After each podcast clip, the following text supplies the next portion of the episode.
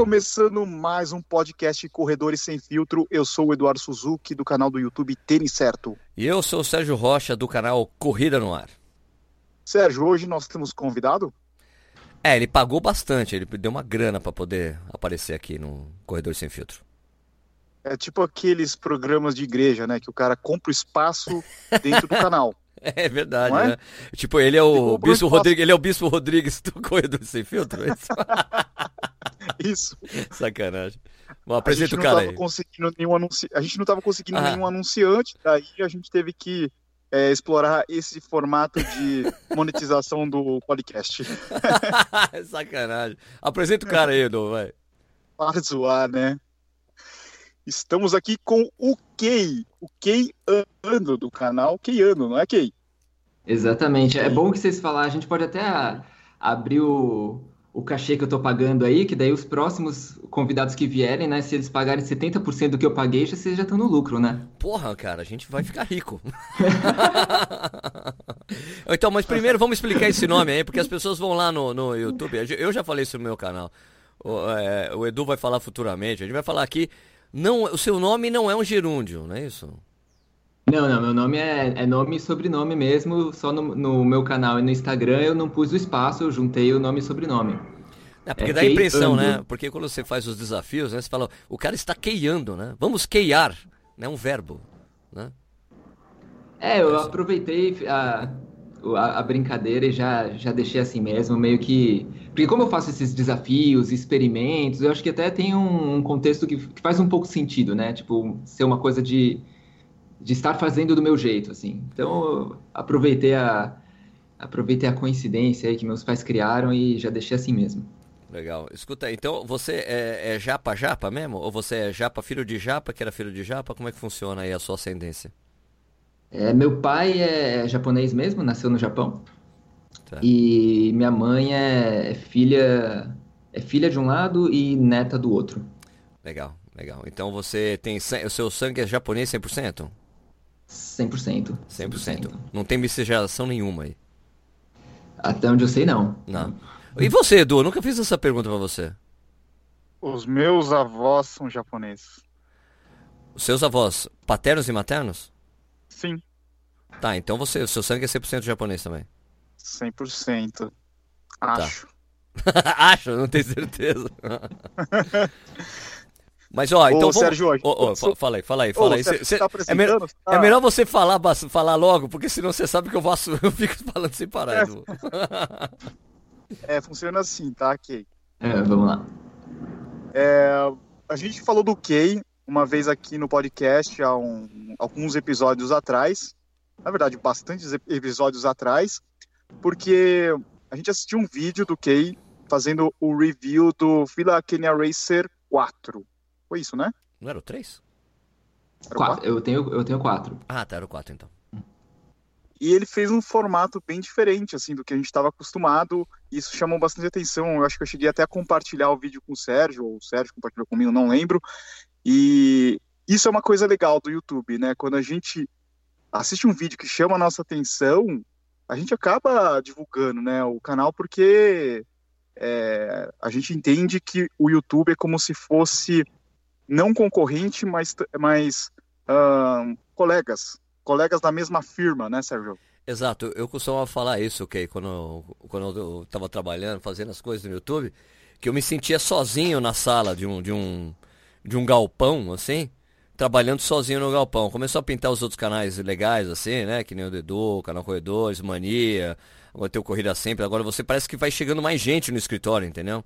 A gente faz a mesma coisa, faz um conteúdo semelhante, cada um com o seu estilo, cada um fazendo suas coisas, mas aí tem uma coisa de uma brodagem que é muito importante pra, pra gente, inclusive, porque quanto mais gente tiver produzindo, essa coisa da concorrência é muito relativa no YouTube, porque assim, quanto mais gente tiver produzindo, fazendo conteúdo que é de corrida ou não de corrida, de exercício que seja, mais atrai o interesse das pessoas a consumir esse conteúdo e o seu vídeo acaba sendo sugerido né, na, pelo próprio YouTube. Né? Olha, você gostou desse, desse canal desse cara? Talvez você goste desses aqui também, né? Então é uma coisa que é benéfica para todo mundo esse tipo de coisa, né? É, Posso sim, fazer? eu sempre falo. Opa, pode, pode falar, Edu. Posso fazer uma analogia sobre o que o Sérgio falou, uma analogia meio uhum. bizarra. Assim. E... É como se fosse de alimentação, tá? É uma coisa se o shopping fosse os restaurantes todos espalhados, outra coisa é a praça de alimentação. Então concentra tudo dentro do YouTube e as, fica mais fácil para as pessoas é, consumirem o conteúdo, no caso, porque está tudo concentrado num lugar. Então vai atrair mais gente. Mais Perfeito. gente. Perfeito. É, exatamente. Eu ia também fazer uma, uma analogia de comida também, porque eu sempre falo que eu prefiro ter um pedaço pequeno de um bolo gigante do que ter um bolo sozinho e é um cupcake, né? Perfeito. muito boa. Essa foi a melhor. Muito boa, muito boa, muito boa. Bom, mas eu acho que essa coisa, Edu, que você falou, do que eu acho que eu acho que você comentou comigo, eu também já tinha assistido, que é uma coisa que é muito comum é, entre eu e você, né? Que é assim, não, porque o vídeo do cara tal, pô, mas você também assiste esse cara, né? A gente acaba descobrindo que a gente consome coisas muito parecidas, né? No YouTube, né? Então acho que foi isso que aconteceu. Você comentou, você viu, eu falei, então, eu também vi o canal desse cara, né?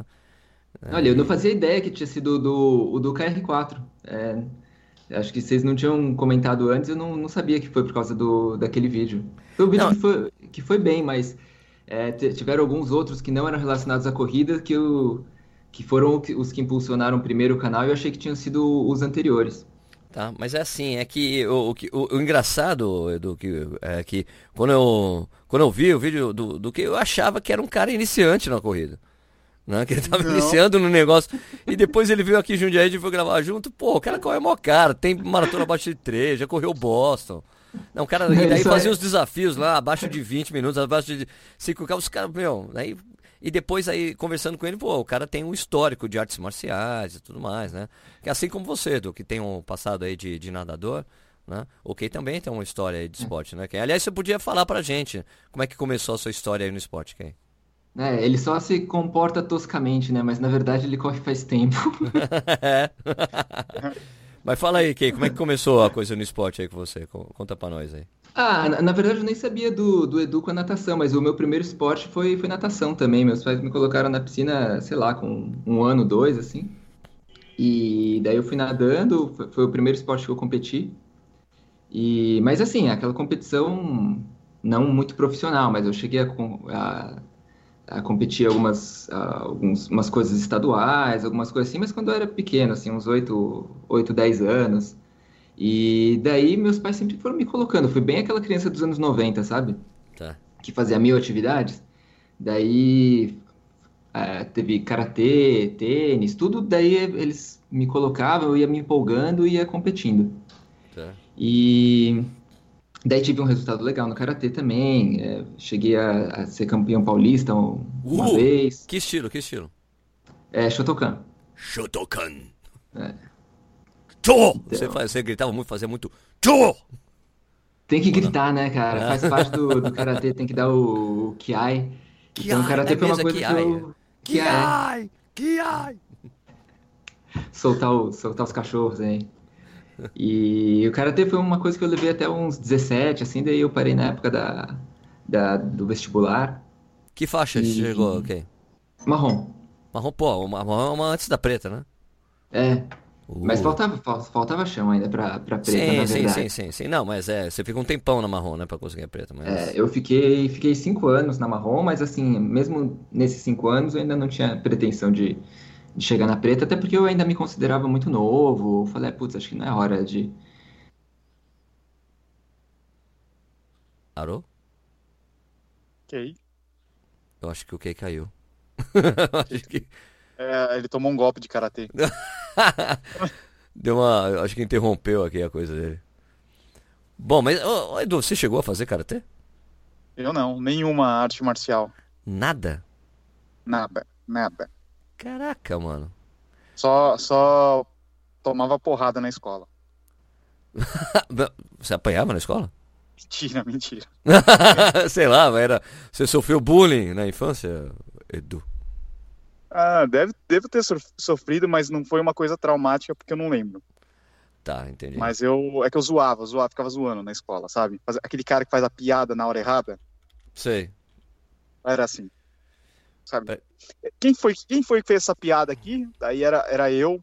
Eduardo, pode sair, pode pegar tuas coisas, pode sair. Jura? Caraca. Sério, sabe aquele cara japonês sério, só que faz a piada na hora errada? Era eu. Sei. Putz, cara, não acredito. Peraí, deixa eu ver cadê se o? Deixa eu ver se eu consigo Chama ele de novo. de novo. Chama ele de novo, peraí, então vamos ver. Bom, eu, sabe, eu fiz taekwondo, cara. Ah, é? Eu fiz taekwondo uns dois anos, eu acho. Eu cheguei à faixa.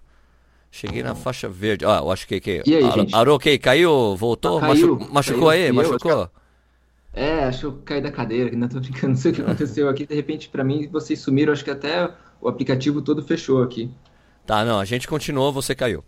Ah, então fui eu mesmo. Tá, você tava na parte que você achava que era muito cedo pra você fazer a faixa preta, era a época do vestibular e tudo mais. Ah, é, é, então daí foi isso, eu acabei, é, daí eu parei com o karatê naquela época e acabei parando com o tênis também, na época do vestibular eu fiz uma pausa, e daí eu comecei a correr meio que depois disso, assim, porque eu, nos primeiros, assim, já, acho que, sei lá, pro terceiro ano de faculdade, assim, eu tava sem praticar tanto esporte, que é uma coisa que eu pratiquei a vida toda, e me chamaram uma vez para jogar bola, que nunca foi o meu esporte, mas falei, ah, vou, né, participar lá. E, cara, eu tive uma maior dificuldade de correr de um lado pro outro do campo. Já. E, e, sei lá, tava fazendo academia e tal, pensei, ah, nem tô sedentário, sedentário, né? Mas, cara, pegou o fôlego assim, daí eu me senti mal, falei, preciso fazer alguma coisa. Daí o, o que eu achei mais simples de começar, porque não precisava de investimento inicial, nem nada muito assim, falei, vou começar a correr. Daí peguei, é, pus um tênis no pé e saí correndo. Daí você vê, né? Não tem uma camiseta de corrida até hoje, né, Sérgio? É, não, tem, você ganhou uma nesse final de semana. Final de semana passado você ganhou uma. Ganhei, ganhei, mas eu tenho, eu, eu tenho as de prova, mas é, Ah, é tá. só porque você brincou lá no vídeo que eu corro com camiseta de algodão. É, não, o que é muito raiz, velho. Né? Ele corta qualquer- a camiseta, né?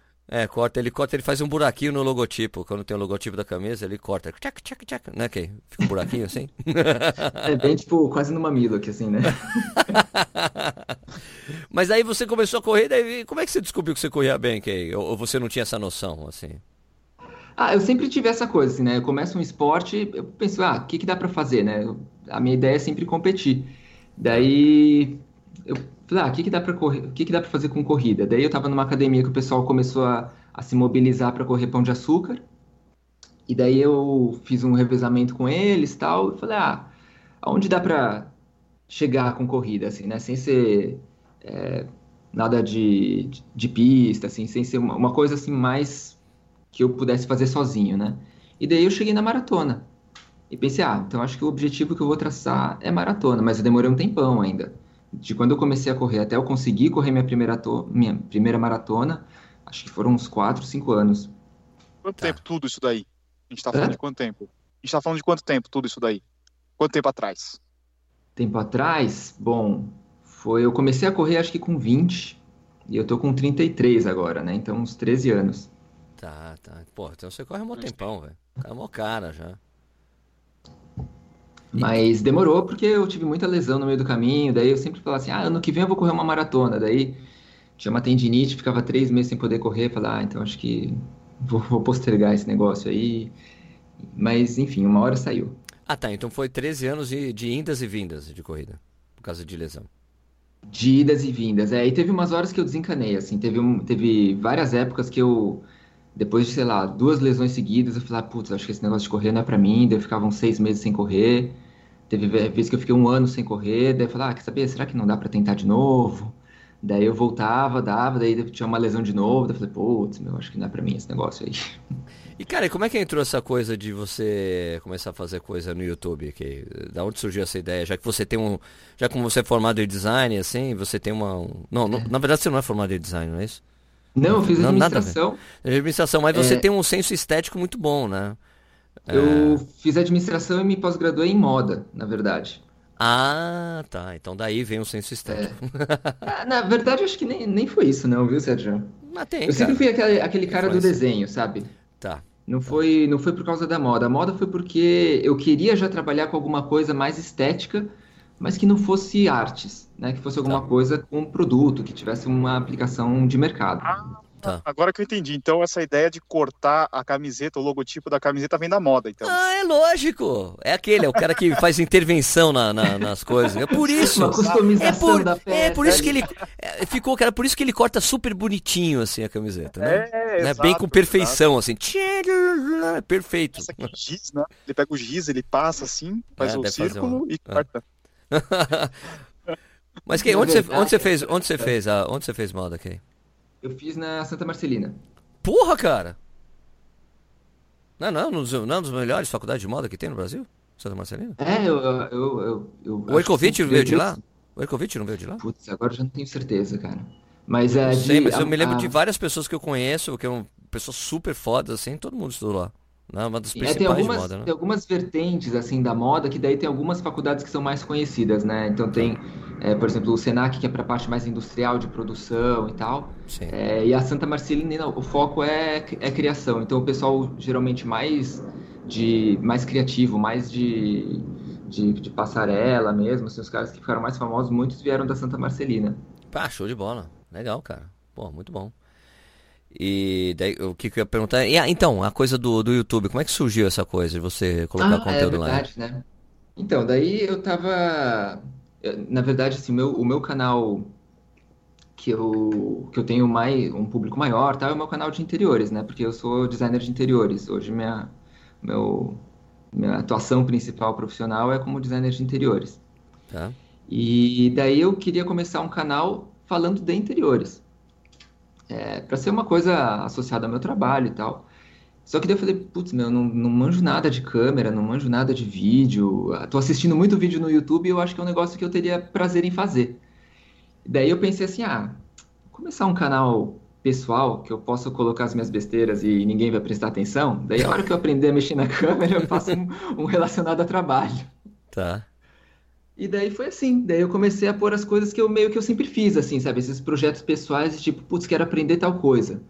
Como é que seria se eu ficasse tantos dias sem fazer não sei o quê? E coisas que eu sempre fiz por um, sei lá, por uma vontade própria, assim, eu comecei a documentar. Daí virou o canal do YouTube. E quem você consome, quem, o que você assistia no YouTube antes de fazer o canal? Eu assistia bastante Casey, Casey Neistat. Acho que todo mundo gosta de assistir o todo Casey Neistat, né? né? É. é, ele, ele é um cara que mostrou assim que dá para fazer um negócio, dá para fazer sozinho e ficar legal, né? Isso, ele mostrou um caminho, né? É. Isso, ele mostrou um caminho, falei, cara, dá para fazer, dá para ser um cara só e fazer um negócio que dá vontade de ver, dá vontade, dá, dá para contar uma história bacana. Então, ele é um dos que eu mais assisti. E daí eu comecei a assistir um monte de gente de, de de, de filmagem mesmo, assim, de videomaker independente para ver se eu aprendi a fazer o negócio mesmo. eu mesmo assisti bastante, eu assisto bastante esses caras para aprender coisas novas também, né?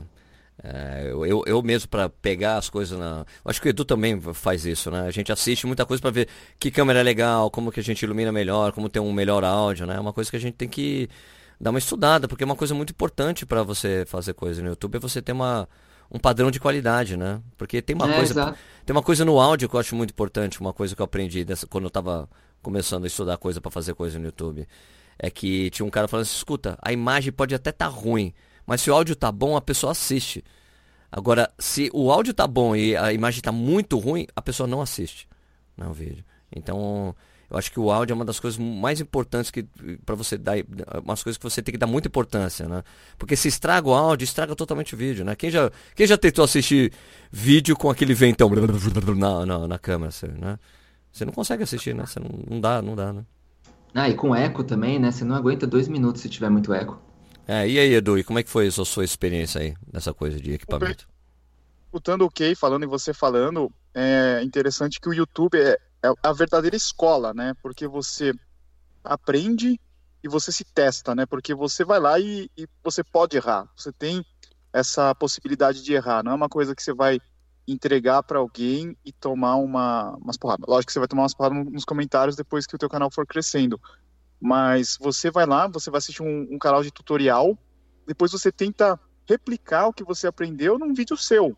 Então não existe, não adianta você fazer uma universidade, a gente já falou sobre isso, uma universidade, um curso para tentar aprender a ter um canal do YouTube. A melhor forma é você vendo os, os, os tutoriais e tentando fazer isso daí num canal seu, né? Eu acho Como que tem... próprio... Desculpa, desculpa interromper, desculpa. Pode continuar. Conclui aí. Não, pode continuar. Eu já concluí. Tá. então, é. Mas, mas é que tem um detalhe também, olha, eu, eu acho assim, eu, eu acho que sim, sim, o YouTube pode ser uma grande escola para esse tipo de coisa, né? Com certeza, sem dúvida nenhuma. Mas, veja bem que no caso, né? Como o Kay já falou que assiste o Casey Neistat, eu assisti o Casey Neistat, você também, a gente sabe que tem, tem uma coisa aqui que os três não têm dificuldade com inglês, né? Os três falam inglês aqui. Então isso é facilita é muito pra gente consumir tudo quanto é tipo de coisa no YouTube. Porque eu me lembro muito de uma vez que eu tava indo pra Floripa, pra alguma prova, peguei um carro, era um motorista. E esse motorista, por acaso, era um cara que era fotógrafo. Entendeu? Ele curtia muito fotografia. Ele falou: Meu, mas como é que você aprendeu essas coisas no YouTube? Cara, aprendi tudo no YouTube, vendo vídeo. Tem um monte de tutorial que ensina um monte assim, assim, assim, assado. Ele falou: Ah, mas você fala inglês, né? Eu falei: Assim eu falo. Então, a grande maioria desses conteúdos legais, de, muito de, de tutoriais, de caras muito fodas, a grande maioria está no exterior. E os caras que eu vejo aqui no Brasil são poucos que conseguem ter. Não vou, eu não vou generalizar, generalizar, mas são poucos que têm uma linguagem dinâmica legal que a gente curte assistir. Né? Tem conteúdos muito bons sendo feitos aqui, ensinando a mexer em câmera, não sei o que lá, mas tem uma linguagem que não é tão dinâmica como a gente vê nos caras que a gente gosta de assistir lá fora. Por exemplo, o, né, o Peter McKinnon, que eu assisto há muito tempo, desde quando ele era bem. Ele tinha começado no YouTube, já vi que o cara era foda. Eu, se você assistir um, um vídeo que eu coloquei, quem são minhas influências? Né? Eu me lembro que o Peter McKinnon, naquela época que eu falei, eu assistia tudo que ele fazia, ele não tinha nem 50 mil inscritos, cara. Né? E é um cara que tem uma linguagem muito legal, que ensina. Então, eu acho que ainda tem falta esse tipo de conteúdo, como é a coisa que eu vejo assim, no, dos meus. Nossa, como eu tô falando, né? Nos meus reviews que eu faço de fone de ouvido, eu escuto muito isso dos caras. Meu, pô, cara, o seu canal é de corrida, mas os seus reviews de fone de ouvido são mais legais, muito mais legais de assistir do que os reviews do pessoal do canal de tech. Daí eu estava até falando com o Edu ontem, eu fui assistir um vídeo dos canais de tech e eu vejo que a fonte desses caras, eles bebem na fonte de, de youtubers de tech aqui no Brasil. Então todo mundo tem uma linguagem meio que parecida, né? E onde eu vejo meus e, e, e, a minha filosofia com review sempre foi assim, eu quero fazer uma coisa do jeito que eu gostaria de assistir, né? Então eu vou fazer um negócio dinâmico, rápido e direto ao assunto, né? E é isso que as pessoas falam. Pô, é legal o seu review porque você vai direto ao assunto. Falei, porra, mas não é tão óbvio. Daí eu vou assistir os reviews dos caras falando do mesmo fone de ouvido que eu fiz review, eu vi que os, os caras demoram para entrar no assunto e falam muito, de uma forma muito formal, de um jeito muito formal. Eu acho que por isso que os caras acabam, acabam gostando dos meus reviews, mesmo de fone de ouvido ou de, de tênis, de corrida, mesmo sendo contestado, porque eu gosto de tênis baixos e leves, né? Mas de qualquer forma é um review porque é muito objetivo e vale direto ao ponto, sabe? Então acho que as pessoas, eu acho que como a gente, os três falam inglês, facilita muito essa coisa de aprendizado, sabe? Aí pronto. vai um gancho. Pronto. Nossa. Hashtag pronto falei. gancho nosso aqui que esse, esse podcast aqui é um oferecimento do Keiano e também da WhatsApp, né, Sérgio? Mentira, não.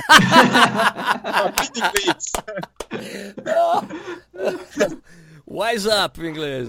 Na verdade, eu teria que falar para fazer propaganda da minha mulher, né? Não eu, não, eu, como jornalista, é minha obrigação falar inglês, né? Quando eu conheci a minha mulher, eu já falava inglês, mas eu tinha ainda um problema da fluência, né? E, e, e tem uma coisa que eu acho importante falar aqui, que minha mulher deixou muito claro, eu acho muito legal isso, né? Porque eu sempre falava, meu, falta fluência, eu preciso ficar fluente. Ser fluente em uma língua não significa que você tem que falar perfeitamente a língua. Exato. Tá? A fluência no idioma significa que você vai falar sem parar e ser entendido. Como uma, você tome como exemplo, sabe, uma pessoa. Ah, vamos falar, tudo bem que eu vou usar um estereótipo aqui, né? Por favor, né? você me deixa, me deixa, me dá essa licença de usar um estereótipo, vai. Vamos dizer, um pedreiro que fala o português todo errado ele é fluente em português, porque ele fala e todo mundo entende o que ele fala, mesmo ele falando errado. Então, é a mesma coisa, alguém que fala inglês, tem um inglês intermediário, mas ele consegue ter um inglês intermediário e ser fluente na língua. Eu só precisava solucionar a minha fluência no inglês, porque eu tinha muita trava para falar. Com a minha mulher, eu solucionei totalmente essa coisa. Né, de, da minha fluência, porque ela é professora de inglês, a gente fala inglês o tempo todo em casa, então sempre quando estou em algum lugar, tem algum gringo, eu vou falar com gringo, eu sempre que eu tenho uma oportunidade, eu falo. Então, ser fluente é muito importante. Fala, Oi? Desculpa. Você fala? Você fala? Você fala pouco ou fala muito? Fala muito, né? Eu falo pra cacete. Já tô falando pra caralho aqui. Mas, oh, mas o, oh, Edu, mas você, você fala inglês porque você morou lá no Canadá ou você já, aprendi, já tinha aprendido a falar inglês quando você foi pra lá? Eu, eu sou aquele moleque que eu gosto de, de idiomas. Então, desde os sete anos, assim, eu já. Eu queria jogar bola, mas eu queria ir para a cultura inglesa. Tá. Já a sacolinha da cultura inglesa já estava pronta. Eu adorava ir para aula de inglês, sabe? Então, é, antes de YouTube, de internet, assim, o negócio era inglês, ver tudo em inglês. Gostava demais, sabe? Gostar de, do, do idioma. Tá. E daí, eu acho que com 16 anos, eu fui estudar no Canadá pela primeira vez. Fui fazer o, o, cole, o colegial, né, o high school. E era, tipo, no meio do mato. A cidade tinha 2 mil habitantes. Uau. É, bem no interior, assim, do Canadá. Então, eu fui obrigado, eu convivia com os moleques, assim, os moleques... É... O cara não quer, não quer te ajudar, ele quer conversar com você e vamos jogar rock, vamos, sei lá, é, fazer as coisas e, sabe, não, o cara não tem, a molecada não tem a paciência para ficar te ensinando. O velhinho tem, a molecada não. Então, eu tive que me virar de qualquer jeito para me engrupar, né? Entrar, entrar na... fazer parte da turma. Então, isso também me ajudou muito. Daí, chegou na faculdade, fiz faculdade lá, pô, então o inglês sempre teve presente. Tá, mas escuta, essa é uma dúvida que eu sempre tenho, porque eu, eu, tenho um amigo que mora na Austrália que ele passava por isso, né? Você quando chegou lá no Canadá para fazer o high school, os caras ah. assim, como assim você é brasileiro? Um japonês? Tinha esse tipo de questionamento ou não? Por ser japonês? É. Ah, não, eles são muito acostumados no Canadá, né? O, o, o, Canadá é um país que tem muito imigrante, então o cara nem liga, ele sabe que é, que é japonês imigrante. Não, ele sabe ele... que, é, que é japonês brasileiro? Sim, sim, eles entendem. Ah, não, é ah, é imigrante. Legal, legal, entendi. entendi. O Canadá não tem isso, sabe? Você vai para, por exemplo, Toronto, Vancouver, você vai ver muito asiático, que é já ah. terceira geração, sabe? Entendi, então, entendi. O Canadá, pelo menos, não tem esse problema. É porque esse meu amigo que mora na, na Austrália, mora em Sydney, né? ele é japonês, filho de japoneses. Né? Fala japonês fluente e tal. Fluente mesmo. com fluência e com perfeição. Com fluência perfeita. É, mas é brasileiro, nasceu no Brasil, filho de japoneses. Morou no Japão uma época, inclusive. E, e, ele fala que a coisa divertida com ele, porque eu acho que ele é do sul do Japão, que tem, que tem uma. Eu não sei qual é a região do Japão que tem uma, uma fisionomia. Okinawa. Isso, é. é uma, tipo, uma fisionomia meio diferente, assim. Né? E ele falava assim que lá em Sydney, os chineses começavam, vinham falando com ele. Falando chinês com ele. Ele ficava falando assim, ele, ele falava, fico sacaneando falando em português. Escuta aqui, eu não sou chinês. Primeiro eu não sou chinês. Primeiro eu não sou japonês, eu sou brasileiro, porra. ele ficava zoando assim, né? E você, Kay, como é que você aprendeu a falar inglês? Como é que foi? É, foi normal de escola? Como é que é? Uh, o inglês foi, foi normal de escola, mas a, a gente estava falando aqui de aprender as coisas pela internet e tal, né? Então acho que a primeira coisa que as pessoas podem aprender pela internet é inglês, né? Daí abre a porta para todas essas coisas que a gente estava falando também, né? Verdade. E, e eu até. Porque o, meu canal ele não é específico de corrida, né? Ele já é de experimentar coisas diferentes, fazer esses desafios e tal. E teve um vídeo que eu nunca. que eu gravei, fiz o desafio inteiro e fiquei com vergonha de postar. Não postei até hoje. Um dia, um, dia quando passar a vergonha, eu posto. O que, que é? Que é como, Agora você vai ter que, que, é como eu, que é como eu aprendi italiano. que legal! Então eu peguei o. Ma que bello! Ma que, então, ma que é, bello. Então, então você, você é japonês italiano que nem o Nishi, então. Poxa. Ah, o Nishi tem é um japa italiano? Ele fala que ele é japonês italiano. Não, é... aliás, ele. Não, na verdade ele fala que ele é italiano, só que as pessoas não acreditam. Ah, entendi. Mas teve essa, eu, eu, gosto de aprender as coisas por conta própria, daí eu, eu, de vez em quando eu tenho coisas relacionadas a trabalho por causa de design, que tem muita coisa na Itália. É, italiano é uma língua útil para mim. Sim, sim. Então eu resolvi aprender italiano e daí eu comecei. Aqui a gente pode falar marcas, né? Então, claro, claro. para eles poderem patrocinar o próximo vídeo, eu comecei fazendo Duolingo. Ah, legal. E daí eu terminei o Duolingo e falei assim, putz, eu preciso, quero aprender mais. Daí eu fiz um desafio meu de fazer, eu acho que agora eu não lembro quanto que era, mas uma hora de italiano por dia todos os dias. Tá. E daí de tentar chegar num nível pelo menos intermediário, assim, nesse tempo, e gravei 60 dias, meio acompanhando o progresso e tal. E daí chegou no final, eu fiquei meio constrangido, falei, ai, acho que eu não tô falando muito bem ainda, vou deixar passar um tempo esse negócio e quando eu estiver falando um pouco melhor eu posto. Mas uma besteira, porque eu acho que quem tá aprendendo a falar tem que errar mesmo e não pode ter essa vergonha. Mas é, a internet é um jeito muito bom para aprender língua também. Eu aprendi espanhol também pela internet, enfim. Escuta, mas, mas calma aí, eu tô curioso, tô curioso ainda pelo italiano. Você é. continuou o italiano? É, hoje eu não faço mais aula, mas eu, eu, ouço bastante podcast em italiano, então eu tento manter a frequência ouvindo, vendo vídeo no YouTube e ouvindo podcast. Cara, que legal, cara. Aliás, tem, tem umas palavras que são. Tem umas palavras que são. que a gente fala aqui no Brasil, né? Bem italiano, né? Que, que quando, eu vou escutar, quando eu vou escutar alguma coisa em italiano, eu falei, cara, puta, ó, mas isso aqui, pô, ele tá falando português em alguns momentos.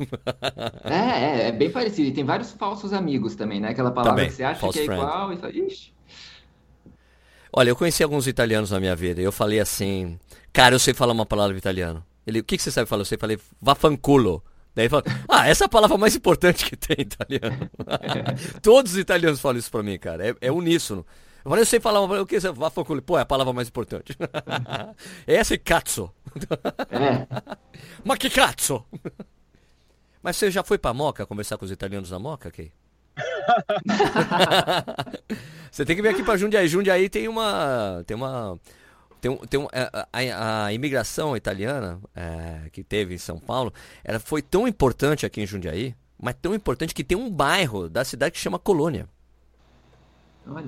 Muito legal. E aqui, ah, o que eu costumo dizer que Jundiaí é que isso está se perdendo, tá bom? É, tá se perdendo com as novas gerações tal, né? Porque já, a, como já a cidade está crescendo muito tal, a cidade já está com uma vida meio que própria, assim, né? Então tá mudando isso. Mas eu costumo dizer que o jundiaense nato é uma mistura de, do, de interior com, com o tempero da moca. Entendeu? Porque eles falam assim, o seu morfético. Né? tem uma, tem uma, uma pegada assim da moca, sabe? Você eu identificava muito quando vinha aqui, eu conheci o pessoal daqui, o jeito deles falando, que tem um R puxado, mas parece o pessoal da Moca falando belo. Assim, sabe? É isso. Ok. Diga. Quais são os outros desafios que você já fez no canal? Uh, putz, eu fiz alguns físicos, né? O, o 200 barras por dia durante 30 dias foi um que foi pesado para fazer, né? 200 barras, o exercício, barra, né? Sim, sim, sim. E barra fixa, barra fixa é. Eu fiz um que daí eu gostei muito de fazer. Não foi nem foi um vídeo que deu muita repercussão, mas foi um que para mim foi muito legal. Eu faço os vídeos porque eu acho legal, né? Não é porque exatamente se vai mas dar mais audiência ou menos. Tem que, dar, tem que ser por satisfação é. pessoal, ok? Tá certíssimo. Mas os 30 dias usando só 10 peças de roupa foi um que eu gostei muito de fazer. Porque eu sempre questiono essa coisa, sabe? De, putz, quanta coisa a gente consome? Será que precisaria tanto assim? E daí, durante 30 dias, eu só usei 10 peças de roupa. É um cara minimalista. É um cara minimalista. Total. As pessoas perguntam se eu lavava roupa. Assim, eu lavava roupa todos os dias. Mas foi uma experiência muito mais fácil do que eu, do que eu esperava. Você, em, tá. em pouco tempo você se acostuma. Ah, que legal. E, e até fica mais. Mark faz mais... isso também. O Steve Quem? Jobs fazia. É, Mark é. e Steve Jobs. É, no fundo, assim, eu vi que uh, eles têm um argumento que faz todo sentido, na verdade, é que você Parece que é uma, é uma decisão pequena de ficar escolhendo o que vestir e tal, mas é uma preocupação que você tira da, da frente, sabe? Você acorda, você já sabe o que, que você vai vestir, se você vai correr, você já sabe o que, que você vai vestir. Então, é uma, é uma coisa a menos para você pensar durante o dia e você já tem aquela coisa resolvida, sabe? Esse assunto já está feito. Isso é uma coisa que só diz respeito aos homens, cara.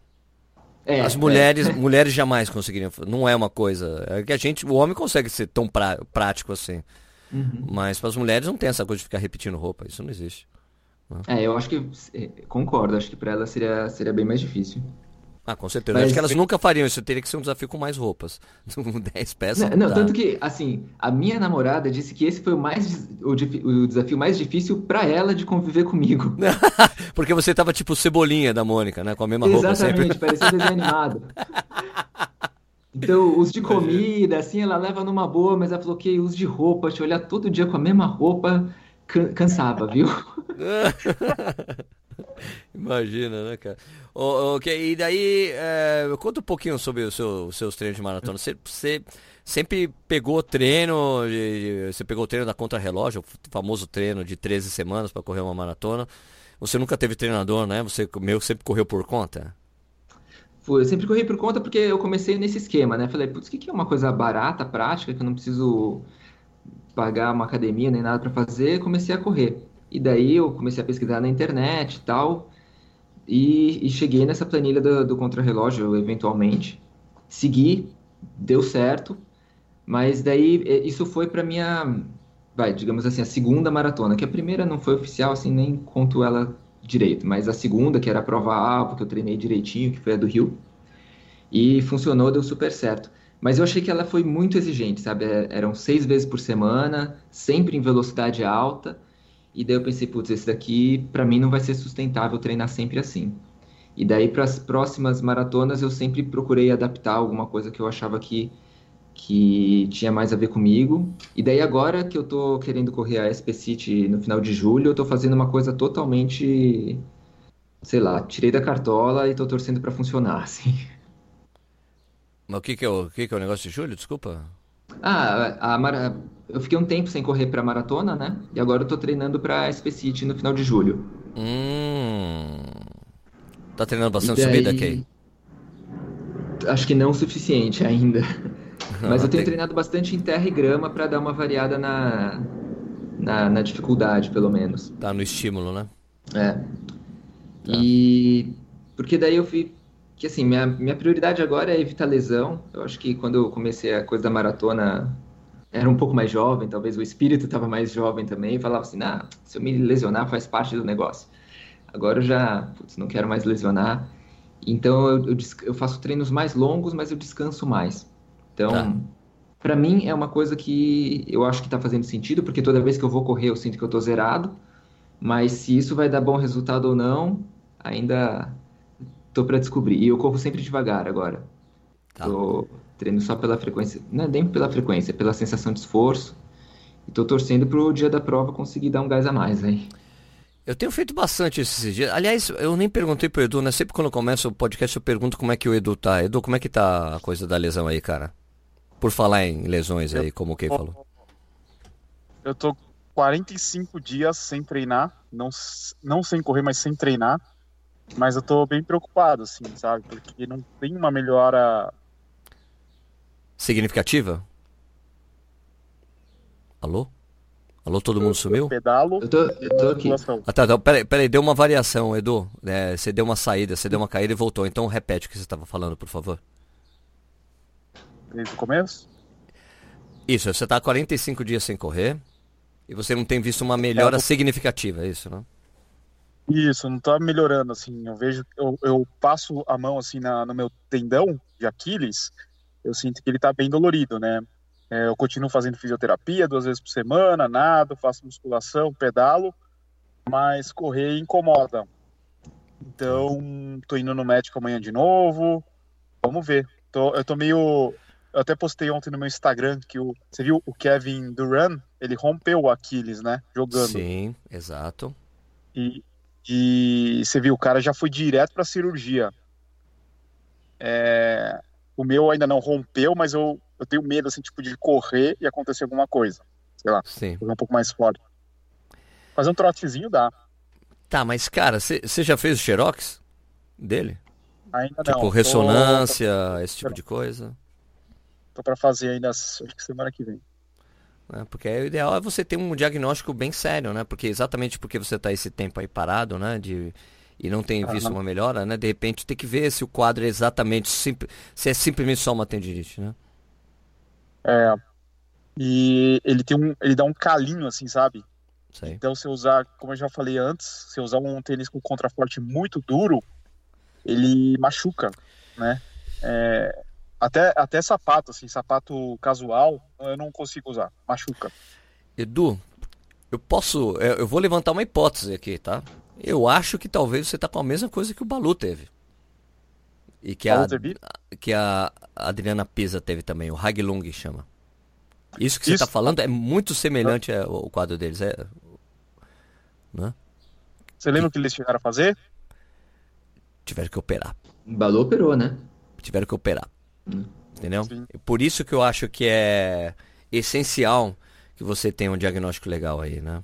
Eu tô, isso, como eu disse, é só um chute, tá? Mas esse quadro que você está falando é muito semelhante ao que a Adriana falava para mim.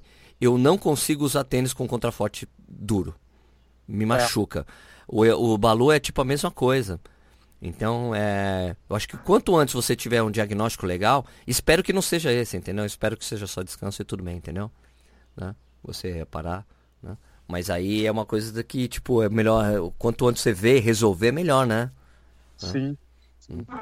Agora, essa coisa que o Kay falou aí. Não, ó, Edu, eu, eu, eu boto meus votos aí, tá? Pra que você se recupere o quanto antes, cara. Porque você tá correndo pra caralho. Fazendo os puta tempasso, né? né? Eu sei que deve estar deve, deve tá sendo ruim pra tua cabeça isso aí, né? Não sei como é que tá. É horrível, horrível. É um horror, né? Mas essa coisa que o Kay falou de estar tá correndo devagar, eu tenho feito muito, né? É, o, o Marcos Paulo que é o meu treinador, sabe que eu faço treinos à revelia, né? mas né, eu sempre falo disso, né? Mas eu faço treinos à revelia, mas de uma forma dessa aí, suave, né? Por exemplo, eu fiz um treino esse dia, inclusive foi discutido isso no, no grupo do Telegram que a gente tem, né, Edu? A gente fez um grupo no Telegram. Qual, aliás, qual que é o link, Edu?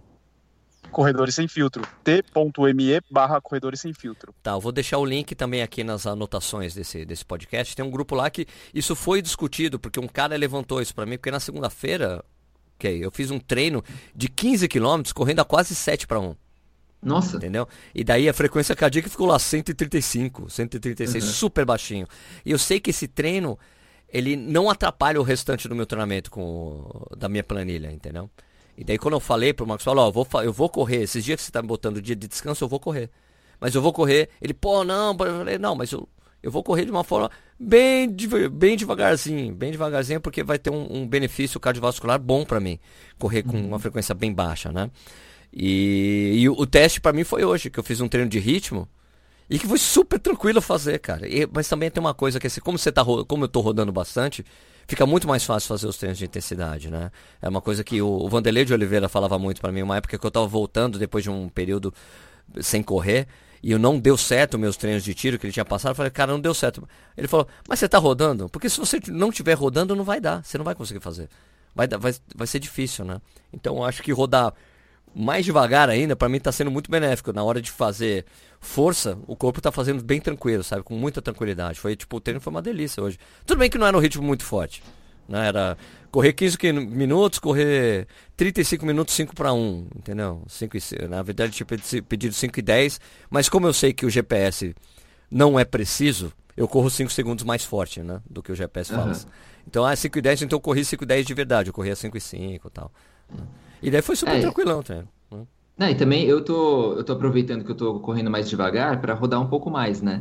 Sim. E eu acho que tem um fator, pelo menos uma vantagem que com certeza tem é um fator psicológico aí, porque eu tenho corrido mais ou menos aí, de vez em quando eu ponho um longão maior, mas 22 quilômetros dia sim, dia não. Então é, é mais do que uma meia dia sim, dia não, né? E daí eu, eu chego para correr 22 e para mim parece já virou coisa do dia a dia, sabe? Sim. É, quebra um pouco aquela o medo da distância. Então as coisas Perfeito. parecem mais é, mais cotidianas assim correr distâncias longas. Então eu acho que pelo menos esse fator psicológico ajuda. É isso que eu tenho feito. Eu tenho corrido tipo 15 quilômetros assim. Eu faço, chego assim, eu vou correr 15 hoje. Eu já peguei um caminho que tem aqui saindo na minha casa um caminho novo. Que, não, não, é um caminho que eu que, que sempre teve aqui, que eu sempre pude fazer. Só que é um treino duro, né? Então eu estou aproveitando para fazer é, esses treinos de 15 km tranquilão nesse lugar aí, porque assim, eu diria que. Deixa eu ver. Desses 15 km, metade desses 15 km é terra e grama. Né? Então é muito legal para mim, porque é um treino duro, então eu sei que eu estou correndo com uma frequência baixa no lugar que o treino é exigente, entendeu? Então, para mim, é um, tem um benefício muito grande correr aí. Daí tem exatamente o que você falou. Como, e era uma coisa que tinha também no treino do Vanderlei antes. Que as rodagens eram sempre de 15 km. E daí no início, você fala, puta, 15 km. Mas depois, quando você vai se acostumando, cara, 15 km, fica tranquilo. Você, é, sabe? exatamente. Né? Fica, vai... Na sua cabeça fica bem mais suave, né? É, e quando você vai fazer o longo, pô, um longo de 25, beleza, 10 km a mais do que eu faço normalmente, tranquilo. É. Né? Então. Pô, eu, eu, agora eu me sinto mal ficar falando do nosso treinamento com o Edu não correndo. Ô, Edu, desculpa aí, mano. É. Então, posso, posso uh, ser o convidado rebelde aqui e, e, colocar uma pauta aí que eu gostaria de aproveitar vocês dois? Depende, tem que aumentar o cachê. Tem que aumentar o cachê. vai lá, vai lá. Mas é. Bom, já aproveitando que são corredores sem filtros, né? Vamos, vamos lá. Da, aquele último evento da Olímpicos que a gente foi, Sérgio, que a gente se encontrou aí no último final de semana. Sim, e aproveitando também que vocês que vocês falaram de blogueiragem na, no último podcast, para mim é, é, uma novidade, né? Vocês estão imersos nesse mundo faz bastante tempo aí e para vocês já é uma coisa de costume. Mas essa, essa coisa do Instagram é, e de como as pessoas é, relatam é, o, o, e como tem esse o, o Instagrammer de corrida, né? É uma coisa que me surpreendeu um pouco no evento da Olímpicos. Porque eles me mandaram uma mensagem, falou, que quer fazer um longão no, no sábado? Falei, ah, beleza, vamos fazer um longão. Ah, vai ter distância de 15, 18, 20, 22, sei lá, acho que era alguma coisa por aí, né? E eu tinha um treino de 22 no dia, falei, ah, beleza, então eu faço 22. Daí chegando lá, eles abriram a opção de fazer, sei lá, 5, 7, várias distâncias pequenas, né, abaixo de 10 quilômetros. E foi o que a maioria das pessoas estava fazendo, né, sendo que era um treino preparatório para o Rio. E eu vi, assim, fiquei um pouco surpreso o tanto, a ênfase na fotografia e a pouca ênfase na quilometragem das pessoas. É, né? É, é, é muita foto para pouco quilômetro, eu achei. E. Eu não sei, daí você vai, vai ver o Instagram das pessoas, sei lá, alguma coisa do tipo. Não sei se esse Instagram existe, pode ser que existe, mas eu tô chutando, sei lá. Minha vida é correr, alguma coisa assim. E a pessoa faz um dois trotes por semana.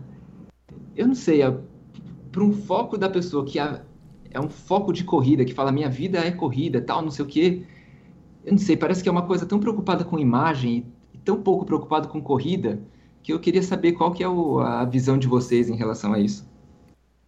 Eu acho que lá tinha os dois perfis, Ken.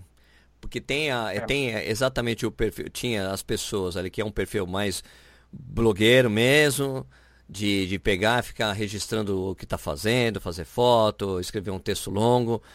E tem, mas lá também tinha as pessoas que têm essa coisa de blogueiragem, mas que correm muito. Por exemplo, o Ruivo, tava lá, o Ruivo fez um longão forte mesmo, né? Ele corre super forte. Tinha lá a louca que corre, que também corre pra caramba, entendeu? Acho que tem os dois. Oi? Não, tinha uma galera que corria. Tinha, tinha o Leonardo, tinha, tinha ali. Tinha uma galera que corria muito né? bem.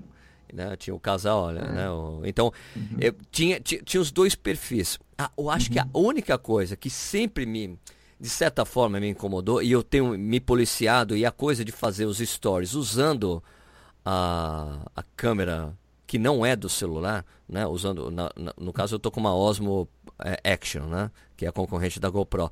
Uhum. Isso, isso me, me ajuda muito a não perder o foco da interação com as pessoas, entende? Tá. Porque o problema que, que a gente, às vezes a gente vê muito nesses eventos é que a pessoa faz o negócio e posta na hora. Faz o negócio, posta na hora, escreve na hora, daí perde essa coisa. A pessoa, às vezes está acontecendo um monte de coisa, o cara está escrevendo coisa. Escrevendo, escrevendo, escrevendo post, lá, para colocar ali no, no, momento. Então, essa coisa de eu conseguir fazer, registrar as coisas, brincar e fazer depois, colocar os stories depois, soluciona muito a coisa que eu gosto muito, que eu prezo muito, que é de ficar trocando ideia com as pessoas, entendeu? De falar, assim, que é uma coisa que eu gosto de falar, como vocês já notaram, né? Aqui. É. eu acho que a gente gosta de fazer analogia, é como se você estivesse viajando no carro e ao invés de você tiver é, você ficar observando a paisagem, você dorme. Exato. Exato. Ó, por exemplo, eu vou dar um exemplo, vou dar uma, um exemplo de uma coisa que eu fiz nos Jogos Olímpicos, né? Que eu tava lá, no, tava com, eu tava com a parceria com a Adidas ainda, né? Na época tinha, tinha recém começado.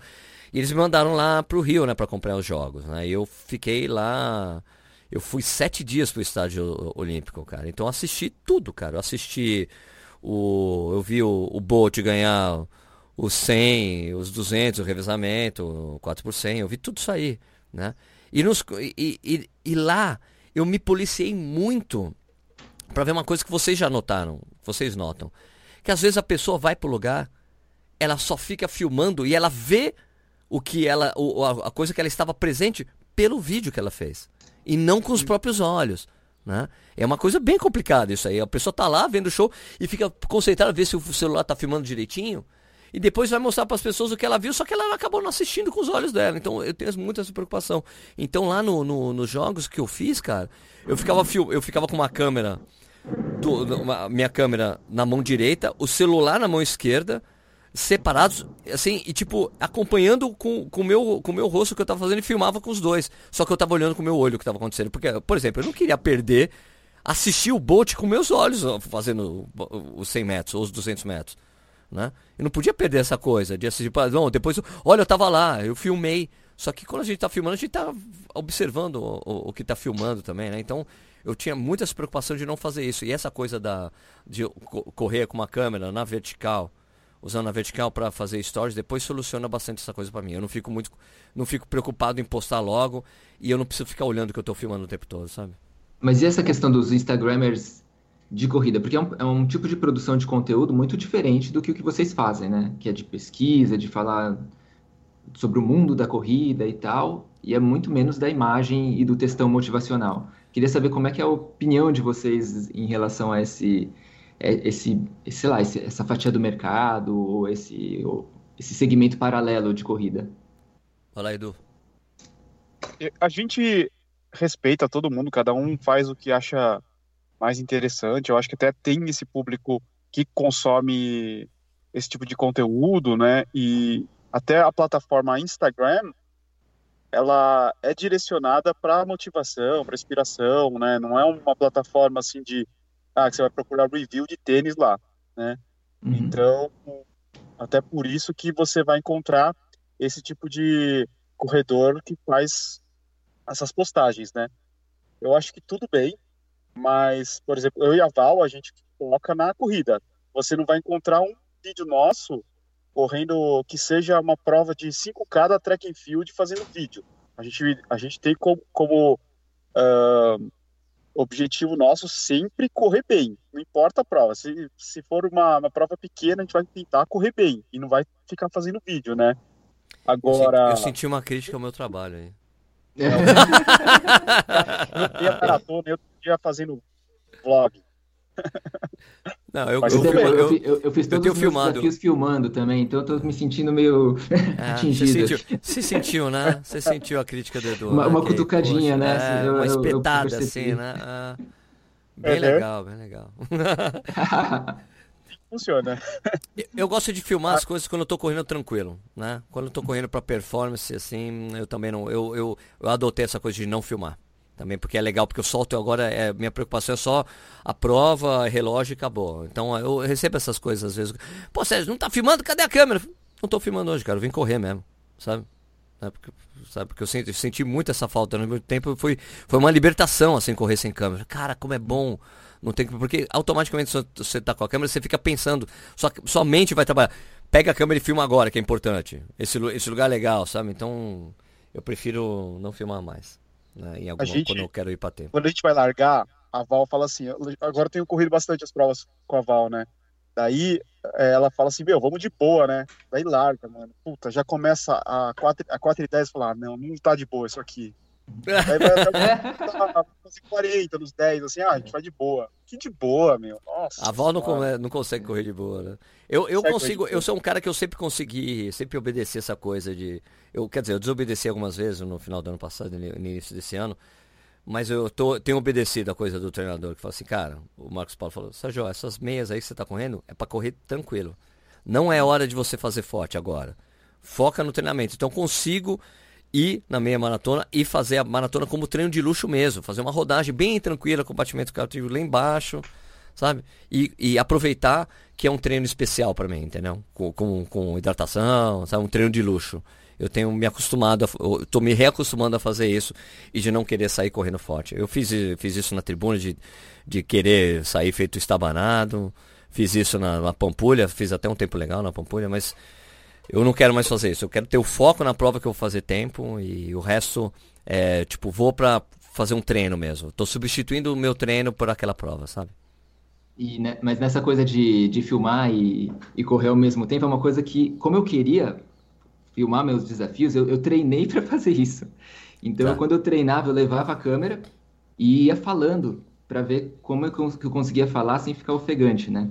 Tá. Então, foi uma coisa que eu, eu tentei treinar melhor. E as minhas melhores provas recentes eu fiz todas filmando também. O 5K que eu fiz para 17,50 foi tudo filmando. E eu não acho que faz muita diferença no meu tempo, na verdade. Faz sim, é só você tirar para ver o que acontece. Ah, é.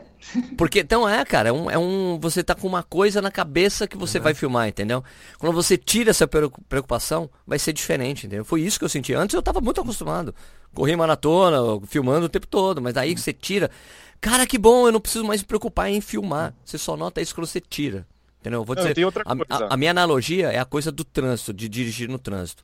Como eu sou paulistano, Eu sempre fui acostumado a dirigir com muito trânsito, né? De ficar meio naquela loucura de São Paulo. Quando eu vim pra Jundiaí, eu falei, cara, eu não preciso mais ficar louco dirigindo. Te, essa, foi, foi, sumindo aquela minha paranoia de trânsito, da coisa, ah, foco no trânsito, quer, ah, e foi ficando mais light, entendeu? Agora quando eu vou pra São Paulo, eu sou muito mais tranquilo, entendeu? É Por isso que quando você vê um carro de Jundiaí em São Paulo, você fala, puta caramba, esses caras. Olha, Sérgio, pelo amor de Deus. Não, mas ó, é... você tava falando do. Que, que não, faz, não faz diferença você filmar. É. Mas no momento que você já vai tirar a câmera, vai tirar o gel, qualquer coisa assim, você já acaba naturalmente desacelerando, sabe? É... Sim, sim, sim, com certeza. É que eu acho que os, os segundos que eu tô perdendo, pensando que eu tô fazendo aquele desafio para ser filmado, né? É, eu acho que para mim não é uma coisa que me incomoda tanto. É, o, é um, são alguns segundos que eu, eu estou disposto a perder, assim. Eu não acho que eu tô perdendo minutos. Não, não é minutos, mas estou dizendo, é. tem uma armadilha mental aí, entendeu? Exato. Uhum. É a mesma, pra mim, okay, é a mesma coisa do, da minha situação atual, de, de, de, correr sem, sem que eu corro só tomando água nas provas. Pra mim é uma delícia, cara, não tenho nem que pensar. Não, no quilômetro tal eu tenho que pegar o gel, não tenho nem que pensar nisso, eu quero só, puta, olha a água, legal, ah, aqui ó, isotônico, água. Pra mim é uma delícia, eu vou correndo com o que tem na prova, cara. Pô, é super bom, eu fico desesperado. Então, puta, perdi o ponto de água, perdi o gel, esqueci de tomar o gel. Cara, acabou. Então, para mim, é, tipo, eu fico cada vez mais livre. É, assim, correr livre, entendeu? Nossa, ficou poético. oh, Mas pessoal, é, na verdade. Oh, vai, tem, temos que encerrar, né? Já estamos no finalzinho do tempo. É que eu tô catabolizando. tá com fome, é, querido? vai lá, fala aí, Key.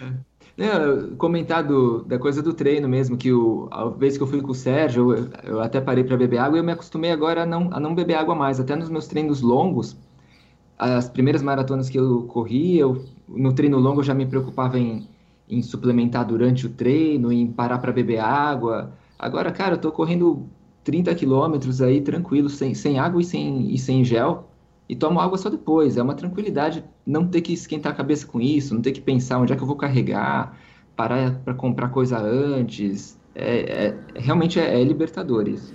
É que eu tenho um benefício muito grande, Kay, daqui em Jundiaí, que todos os caminhos que eu faço para qualquer tipo, tem três caminhos principais que eu faço para correr. Nesses três caminhos tem água. Tem um ah. bebedouro, tem um, tipo, esse do Horto Florestal que eu tenho feito, tem bebedouro, tem uns três, quatro bebedouros no caminho. Daí, quando eu vou fazer o caminho que vai para rodoviária, que passa pela rodoviária de Jundiaí, tem bebedouro na rodoviária, tem no outro meio do caminho. Quando eu vou para o outro lado, também tem um parque municipal que dá para entrar e tomar água. Então, para mim é interessante por causa disso. Eu tomo e a água para mim é legal, porque na prova sempre tem água. Então, olha, é legal. Só que uhum. o que mudou para mim hoje é que eu preciso beber muito menos água nas provas a maratona do Porto que eu corri no ano passado, eu, eu acho que falei, cara, como eu vou. A primeira experiência que eu vou fazer, correr uma maratona só com água, certamente quando chegar a água eu vou tomar água pra caramba, né? Não, dava um gole eu já não queria mais. Já era suficiente para mim, né? Só o fato de dar Olha. uma, uma olhadinha. Olha o novo slogan pra Jundiaí. Todos os caminhos te levam a bebedouro. Mas Jundiaí é o bebedouro, né? Bebedouro. Todos é. os caminhos se levam a bebedouros. Ô, oh, oh, Sérgio, eu não sei se você é. chegou a assistir um vídeo que o Key postou nos últimos dias. É uma conversa que ele teve com o Balu, um vídeo de 45 minutos. Então, se você faz esteira ouvindo, assistindo o YouTube ou pedalando na bicicleta, no spinning, sei lá, é um vídeo legal e ah, se você também quiser um vídeo para assistir no desktop é legal, porque no celular é bastante tempo, né? É, eu acho assim, é um vídeo que você, que as pessoas devem assistir não assim para criticar, para falar se está certo ou errado, mas também para botar um ponto de interrogação, assim, sabe? Para questionar as coisas. É, é bem interessante assim o ponto de vista deles. Então é um vídeo que eu indico a todos para assistir. É, eu tô, ah, meio, que boicot... eu tô meio que boicotando o Balu porque ele tá aparecendo em todos os lugares, menos no Corrida no Ar. mas, é, mas aqui na verdade ele é ocupado, né? Nas quartas-feiras não dá mais pra ele participar do Corrida no Ar ao vivo. Mas era sempre uma presença muito boa. agora também, né? Isso, agora ele tá concorrendo com a gente, assim não dá, né? Isso, ah, é difícil. Você cria, você cria uma criança Pra depois é. ela, ela. É embora, te, assim, né? Não tá. Embora, te maltratar, né? Esquecer do, do, do criador. Né? Isso, vai no Twitter fica falando mal de jornalista. Pô, assim não dá. Uh, Ai, Balu. Balu é meu, meu amigão. Não tem, não tem a menor importância isso aí. Bom, então, é, Edu, temos que encerrar, né? Com você aí. Temos que encerrar, vamos às considerações finais. Lembrando que esse vídeo aqui, a gente. Vídeo? É, a, esse vídeo, desculpa, esse podcast, a gente está esperando aí uma grana do, do Keiando, da Olímpicos, é, do Olingo, quem mais? É, o WhatsApp. O WhatsApp, é. WhatsApp. A gente falou de marcas, Olímpicos falamos de marcas. Falamos é... de Olímpicos, né? Todas essas marcas aí estão devendo uma grana Minalba, Bebe, a cidade de Bebedouro. Não, a prefeitura de Jundiaí. prefeitura de Jundiaí, prefeitura de é. e de Bebedouro. Bebedouro. então é isso. Ok, fala um pouquinho aí onde as pessoas podem te encontrar e sobre o seu canal, seus canais, né? Ah, muito bem, gente. Primeiro, obrigado pelo convite. Foi muito legal estar aqui, principalmente depois de, assim, completar até um pouco um ciclo aí, né, de que vocês me mencionaram pela primeira vez aqui no podcast e agora eu estou no podcast. Então, para mim foi muito legal. E daí eu tenho o meu canal de interiores, que é, é Toral Design por Ando. E daí o, canal dos desafios, esses experimentos que eu faço de tentar coisas novas, é só Ando. E é o mesmo Instagram queando. Então não tem muito segredo. Certo. E você, Sérgio, você tem alguma coisa que você quer, queira falar agora?